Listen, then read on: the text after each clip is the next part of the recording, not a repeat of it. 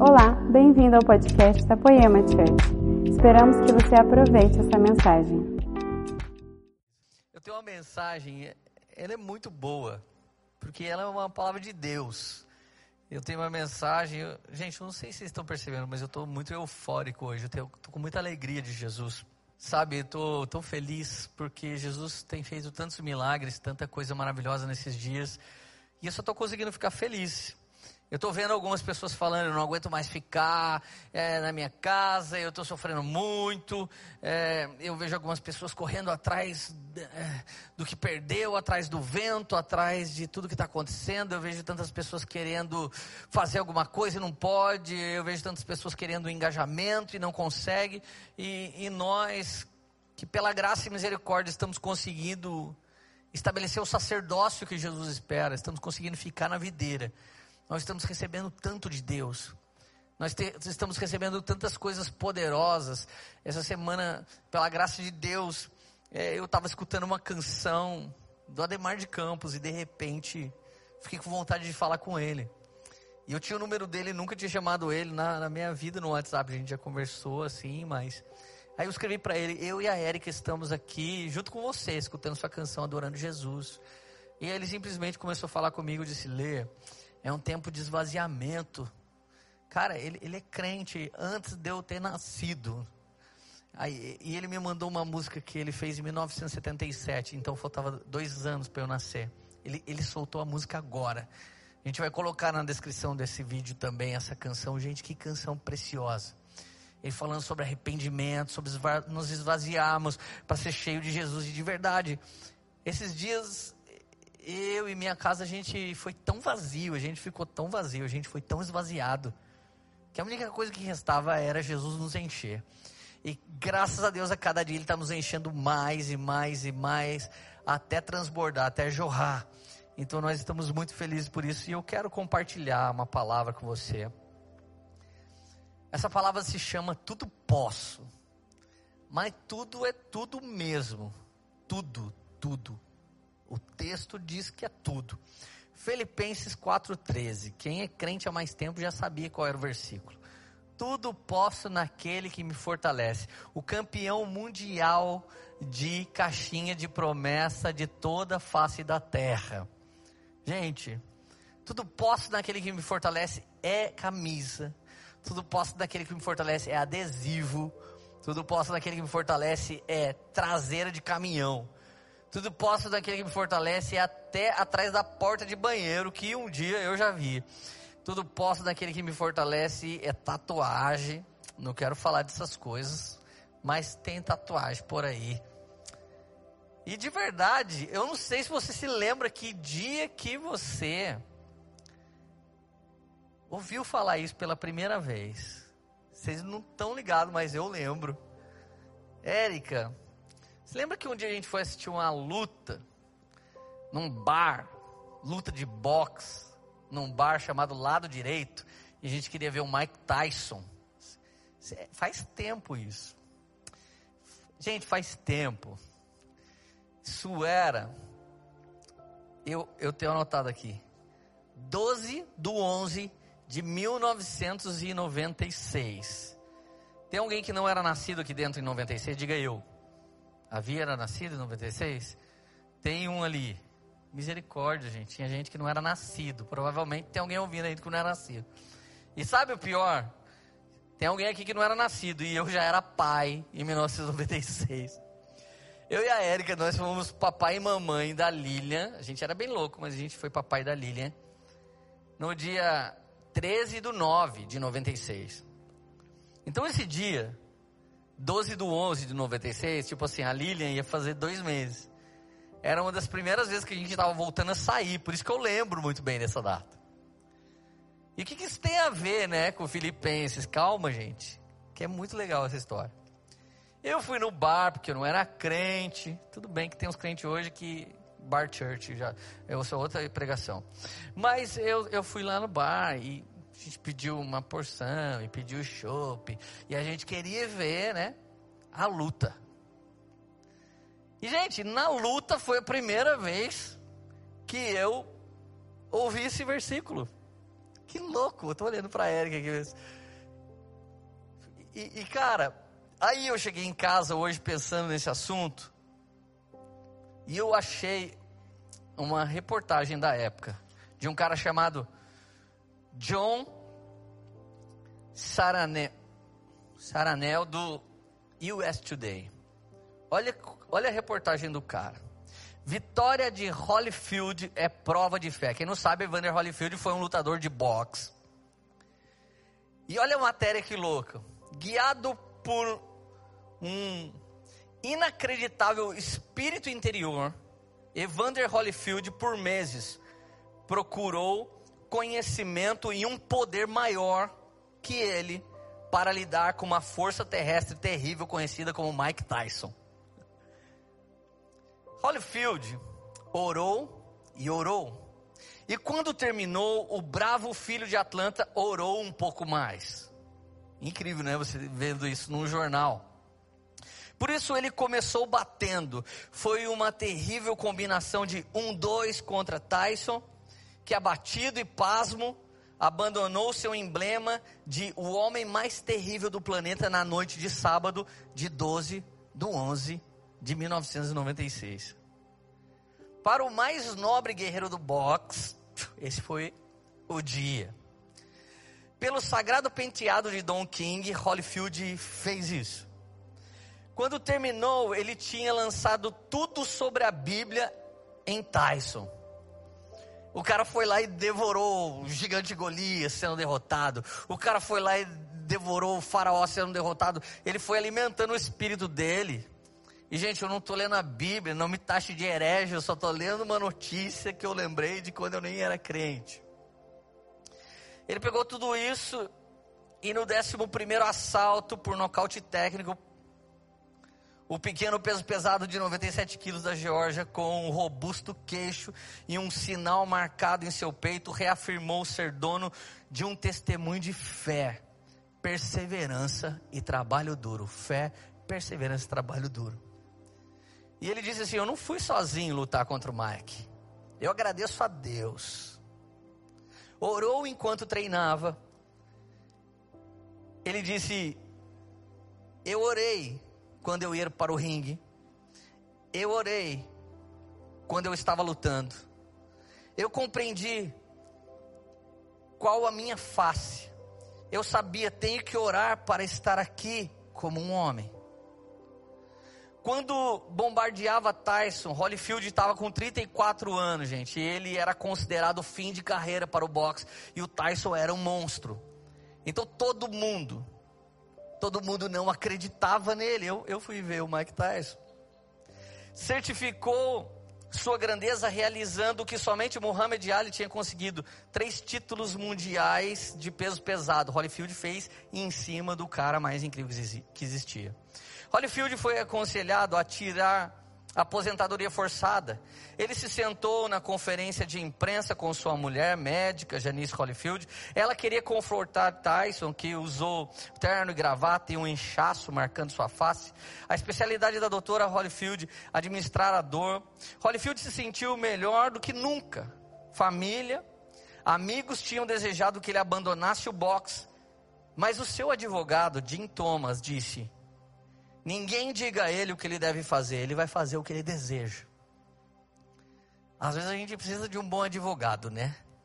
Graças a Deus nós temos um advogado junto do Pai. A luta, quando começou, era 25 por 1, ou seja, a cada 25 pessoas que apostavam em Tyson, uma era no Holyfield. Cara, para vocês terem uma ideia, a mídia na época não foi tão, não, não, fez melhor. Para 48 repórteres que perguntaram para eles, quem você acha que ganha a luta? 47 falou, é o Mike Tyson. Um, eu acho que estava, ou ele era profeta, ou ele estava muito doido, ele disse, não, é o Holyfield. E ele disse sim, todo mundo sabia, Tyson vai destruir ele. Mas ele disse, Deus me abençoou juntamente com as pessoas que acreditaram em mim e me amaram. Ele poderia ter dito, garoto Holyfield, você está acabado. Eles poderiam ter dito isso para ele, mas eles não Então, beleza, você quer, vamos lá. De início foi assim, mas depois todo mundo foi crendo. Olha uma, uma parte triste, né, que ele passou antes dessa luta. Meu sparring, é, Gary Bell, ganhou de mim muitos dias. Foi um pouco triste, mas eu não desisti. Um devoto sem trabalho não funciona. O treinador dele, o cara que tinha que, que ele tinha que dar um pau no cara. O cara ganhou dele algumas vezes. Imagina se ele está perdendo por treinador, o que, que ele ia fazer lá? Holyfield seguiu um palpite estratégico de um outro lutador que foi o único que tinha ganho de Tyson. Ele clonou o tipo de luta desse cara. Se tornou fiel escudeiro e aprendeu. Esse cara estava lá sentado no MGM Grand Arena. Enquanto Holyfield praticamente reproduzia a vitória desse homem, ele estava ali sentado torcendo por ele. Holyfield cantou louvores enquanto ouvia um CD antes de deixar o vestiário, comandando seu grupo com alegria e celebração. Ele colocava dentro dos caras do seu time alegria e celebração junto de fé. Então ele entrou usando um roupão preto de púrpura, ergueu-se entre as cordas, indo lentamente para o corner, para se defender em seu campo. Poucos momentos depois, Tyson surgiu, protegido com o seu uniforme espartano, com uma cobertura de suor refletindo seu rosto musculoso, a mais intimidativa presença do boxe mergulhou pelas cordas e sem sucesso tentou capturar um olhar do gelado Holyfield. O campeão marchou, rosnou e sim cuspiu. O homem chamado Holly, Holly, permaneceu calmo, fixo, no colarinho do roupão de Holyfield. E costurado em seus shorts estava escrito Filipenses 4:13. E na versão em inglês, posso fazer tudo quando ele me fortalece. Cara, eu, eu achei tão bizarra aquela, aquela vitória mas eu saí de lá com, o versículo na minha cabeça. Eu falava, por que, que tem. Por que, que o cara é lutador? Para mim não combinava, sabe? Por que, que o cara é lutador de boxe? Ele vai bater no outro cara e tem um versículo da Bíblia. Porque eu nem era nada perto de crente, então eu nunca tinha nem lido a Bíblia. Mas de repente eu me deparei primeira vez com um versículo na minha vida. Posso tudo naquele que me fortalece. E ele saiu testemunhando depois, eu venci, porque eu busquei de Deus, eu busquei fé, eu busquei levantar o meu astral, eu busquei a celebrar, eu busquei ter alegria. E note, eu sei que a grande maior parte das pessoas que estão me ouvindo, graças a Deus, não estão infectadas por vírus. E talvez você não pegue nenhum outro, de tanto que você está se protegendo e passa algo, e passa isso e passa aquilo. Mas tem um vírus na nossa mente agora nos atrapalhando e nos arrebentando é medo, insegurança, incerteza. Antes da família desse cara no fim de carreira eh, confiar nele, eles estavam falando: cara, aposenta, não tem mais jeito para você, para. Cara, talvez você perdeu o emprego. E, e, e, eu sei que osso é você, é, você é um cidadão, você é um pai de família, você é uma mulher que cuida da casa sozinha, você está se lamentando, você não sabe o que vai ser de você. Mas sabe, enquanto todo mundo disse para o Holyfield: para, meu, não, não, não vai dar para sua. O, o seu advogado disse: ele vai fazer o que ele deseja. Eu quero dizer para você que o seu advogado não é um homem sujeito à corrupção como qualquer advogado da terra ou como esse. Seu advogado está junto do Pai e ele não erra na fala dele. E se ele está falando sobre a sua vida, isso vai se cumprir. Mas eu quero dizer para vocês, eu, eu, eu, já conheci crente que foi lá na loja comprar um carro, meteu um boleto maior do que a Bíblia dele e disse se tudo posso daquele que fortalece, depois teve que devolver o carro. Eu conheço gente que pegou um cartão de crédito e foi numa vitrine, olhou e desejou uma coisa e passou o cartão e disse tudo posso daquele que fortalece e deu errado o cartão. Ei, deixa eu te falar uma coisa, todo versículo da Bíblia tem um contexto e ele precisa do contexto para funcionar. Satanás usou versículos da Bíblia fora de contexto para tentar enganar Jesus. E Jesus trazia os, os versículos para o contexto de volta, porque versículos de Deus funciona dentro do contexto da palavra imutável, santa e eterna de Deus. Então deixa eu te falar uma coisa. Eu não estou sendo um pregador de um pregador de alma para você essa noite. Eu não estou sendo um pregador motivacional para você essa noite. E me perdoe a galera que estava esperando um oráculo profundo. Eu, eu de verdade acredito que nós não estamos precisando disso nesse momento. Porque se a gente violar coisas elementares, se você parar de comer comida elementar, você vai adoecer. Nós precisamos de um alimento. Eu só tenho três versículos essa noite. O Filipenses 4,13 diz: Tudo posso naquele que me fortalece. Só que antes, existe o contexto. O verso 11 e o 12, eles me dão um panorama completo de como é que esse versículo funciona. Por favor, se tiver com a sua Bíblia aí, leia comigo. Vá para o verso 11 agora. Volta dois versículos. Não estou dizendo isso porque eu esteja necessitado, pois eu aprendi, olha Paulo, adaptar-me a toda e qualquer circunstância. Ei, deixa eu te falar uma coisa. Isso agora é uma profecia.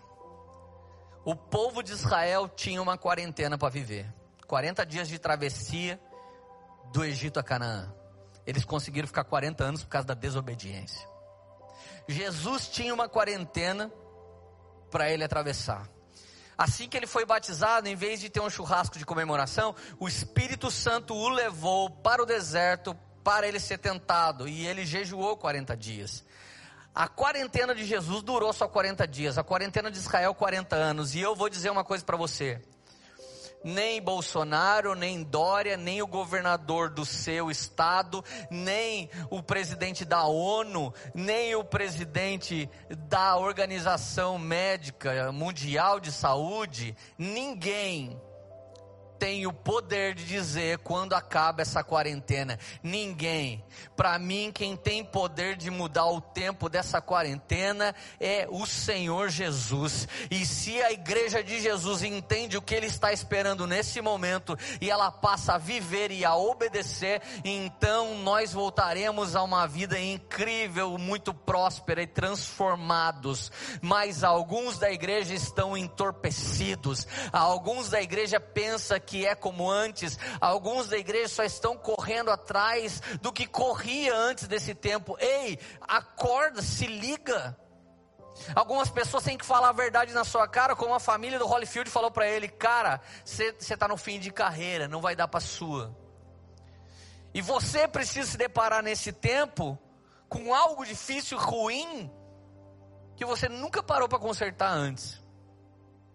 Se depare com isso e reconheça diante do Senhor. É, é verdade. Sou um fracassado nisso. Mas se você fizer como o Holyfield, orar, orar e orar, e se empenhar naquilo que Deus espera de você, e orar e buscar, certamente o Senhor vai te dar resposta. Eu acredito que o fim dessa quarentena, a chave de tudo isso, porque, gente, eu não estou nem aí com as discussões de ciência, de jornalismo, de filosofia, de comportamento e de política nesse momento. Eu não estou. Porque para o cristão, atrás desse pano que a gente está vendo de fundo, existe um pano de fundo espiritual, onde principados e potestades vão guerrear. E antes de qualquer gripe, qualquer coisa acontecer, existe uma batalha espiritual acontecendo. Então, nos lugares celestiais é que nós temos que vencer. Aonde Jesus está sentado é que nós temos que vencer, porque se vencemos ali, então se manifestará aqui agora, como é no céu. Seja feita a sua vontade vontade de Jesus aqui no Brasil como é no céu, aqui na terra como é no céu. Essa é a verdade do cristão, então a sua verdade não é OMS. A sua verdade não é o que o Bolsonaro vai falar, a sua verdade não é o que Rodrigo Maia vai dizer, a sua verdade não é o que Dória vai dizer, a sua verdade não é do direita nem esquerda, a sua verdade é uma ótica do terceiro céu. Então ele não vê direita ou esquerda, ele vê a terra. E de um plano mais alto, como diria Apocalipse 4:1, sobe aqui, vem e vê. Olha os planos que tenho para a terra, planos de bênção e não de maldição. Os planos do Senhor são mais altos os planos do Senhor são mais poderosos, os planos do Senhor podem acontecer. Então Paulo diz: aprendi a adaptar-me a toda e qualquer circunstância. Vamos começar a desenrolar o panorama. Toda e qualquer circunstância, tendo muita grana ou pouca grana, é toda e qualquer circunstância em termos de dinheiro. Tendo saúde de alguém que nunca pega nem gripe, ou vencendo um câncer, ou estando à beira da morte, ou correndo o risco de amputar um membro da sua, do seu corpo, ou correndo o risco de um parente querido morrer. Então é o extremo da saúde. Está, sendo chefe, sendo dono, tendo sobra, podendo apertar uma, uma, chavinha e mandar pessoas embora e conseguir me conter com aquilo que eu tenho, com todo o patrimônio, ou ser o irmãozinho mais simples, o trabalhador mais simples, que simplesmente teve seu contrato cancelado nesse tempo. Paulo fala desse contexto. Aprendi a adaptar-me a toda, toda e qualquer situação. Agora olha o verso 12, que é abundante. Sei o que é passar necessidade. Eu e a Érica demoramos dois meses para voltar a sair. A gente demorou muito tempo ainda para conseguir casar desde o nascimento da Lília. A gente não tinha dinheiro. Nossa primeira moradia foi em dois cômodos no fundo da casa do meu pai.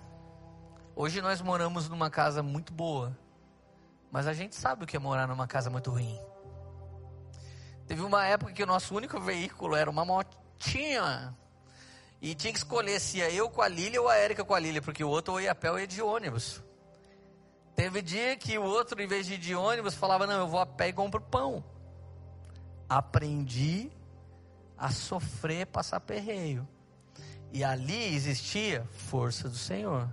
E depois eu aprendi a viver na abundância. O que, que tinha ali igual lá na, onde não tinha nada? Força do Senhor. Nessa época, irmão, tem pobre desesperado e rico tentando suicídio. Então não é a condição financeira que muda você. Tem gente que sonhava em ficar em casa, agora que você fica em casa, você não consegue ficar em casa. Porque dentro da sua casa você consegue ficar fora da sua casa.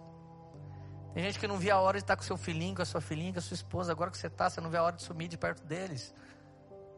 Essa inquietação toda, já diria Tiago, está dentro do interior do homem. Eu sei o que é passar necessidade e sei o que é ter fartura. Aprendi o segredo de viver contente em toda e qualquer situação. Crente quarenteno já aprendeu pelo menos ficar contente em qualquer situação? Se essa quarentena não te treinar, irmão, você vai ser chato para sempre. Se essa quarentena não te moldar, você vai ser insuportável forever. Eu e a Erika, a gente está tão feliz que se nada voltar, a gente está muito feliz. Ela foi salva da morte, gente. A gente está tão feliz. A gente está tão feliz ainda que nada voltasse a ser porque tudo nós podemos naquele que nos fortalece. Ele nos fortalecia para viajar e pregar por aí, e agora Ele está nos fortalecendo para ficar dentro de casa, e de lá a gente pode pregar. Eu aprendi em qualquer situação, seja bem alimentado, seja com fome, tendo muito ou passando necessidade. Deixa eu ler esse verso 12 de novo. Sei o que é passar necessidade, sei o que é ter fartura, aprendi o segredo de viver contente em toda e qualquer situação, seja bem alimentado, seja com fome, tendo muito ou passando necessidade. Tudo posso naquele que me fortalece. Eis o contexto, meus amigos. Tudo posso não é só na hora de se dar bem. Tudo posso não é só na hora de ser feliz.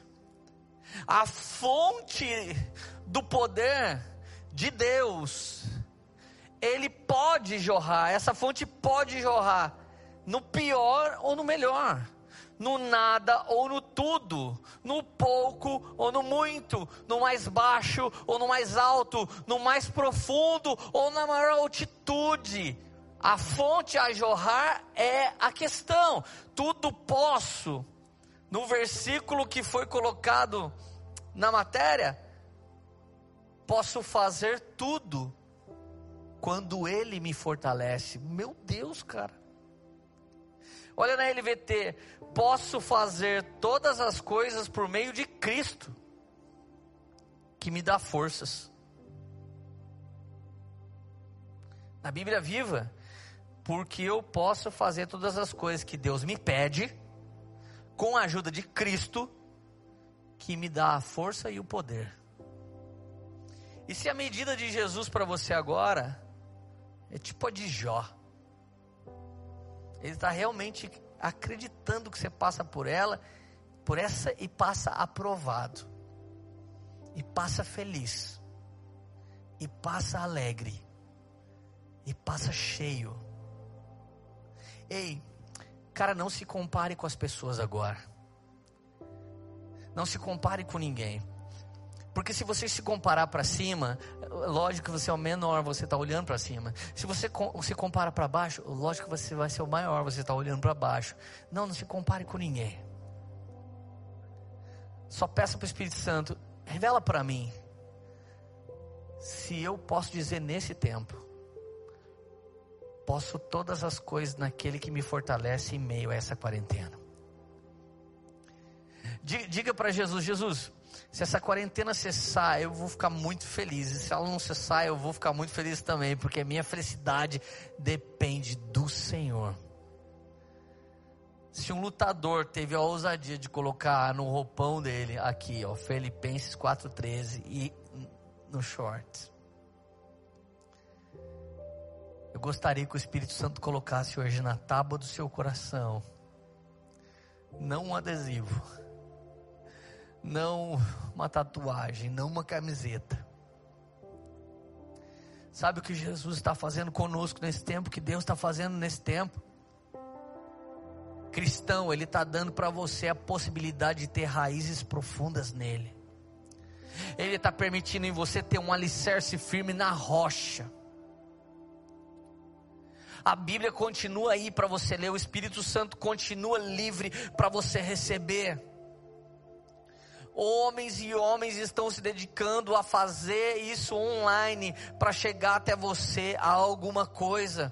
Quinta-feira o que a gente queria era motivar alguém com a história terrível da Érica. Ontem na live do Morada, o que, que a gente fez? Falou mais uma vez a mesma coisa. A gente está falando toda hora a mesma coisa. Em Jesus nós podemos aquilo que Ele deseja. Em Jesus nós entendemos o que Ele deseja e podemos o que Ele deseja. Em Deus, enraizados por meio de Jesus, recebemos o Espírito Santo que nos capacita, nos dá força, nos dá, nos dá poder e entendimento das Escrituras e revela dentro de nós algo que ninguém pode fazer, algo que só Ele mesmo pode fazer. Parece loucura. Ele pede algo para gente que ninguém pode fazer, só Ele. Ele põe um sonho dentro da gente que ninguém consegue viver, só Ele. E depois Ele dá a Bíblia para ser um guia perfeito para a gente e nos dá o Espírito Santo para nos municiar, nos encher, nos capacitar, nos dar dons e nos levar como uma bússola perfeita até o centro da vontade dEle. E é só nesse lugar que há satisfação, alegria. Só nesse lugar você encontra essa fonte de força jorrar. Se você não estava sentindo satisfação até hoje, é porque talvez a corrida que você escolheu correr não é a corrida que Deus tinha para você. Talvez nessa hora não era para correr, era para estar tá parado. Você já imaginou um dia tentar escalar uma montanha e nessa montanha, depois que você gastar toda a sua vida para subir, você pensava que o nome da montanha era Everest. Quando você chega no topo, está escrito uma placa Everestinho. E aí você olha para o lado, tem uma montanha mais alta e aquela é o Everest. Sabe o pior sucesso que alguém pode fazer? É sucesso naquilo que Deus não desejou que você vivesse. Se você fizer sucesso naquilo que o Senhor não designou para a sua vida, você nunca vai ter satisfação. Então tem muita gente rica tem muita gente pobre que o Senhor nunca desejou isso para eles. Tem muita gente correndo que o Senhor sonhou que você tivesse parado. Tem muita gente fazendo força que o Senhor sonhou. Então, Leandro, você acha que Deus torce para algum time de futebol do jeito que ele torceu para o Holyfield? Em nenhum momento a matéria diz que Deus interveio na luta, entregou o inimigo para ele. Ele buscou uma força do Senhor que se estabelece no coração, te traz paz que excede todo entendimento, tira do seu ombro o jugo pesado. E quando todo mundo diz que não, a vozinha dele dentro de você diz: Eu ainda não terminei isso. Essa foi uma mensagem da Poema Church. Para você ficar por dentro de tudo que está rolando, siga nossos perfis nas redes sociais.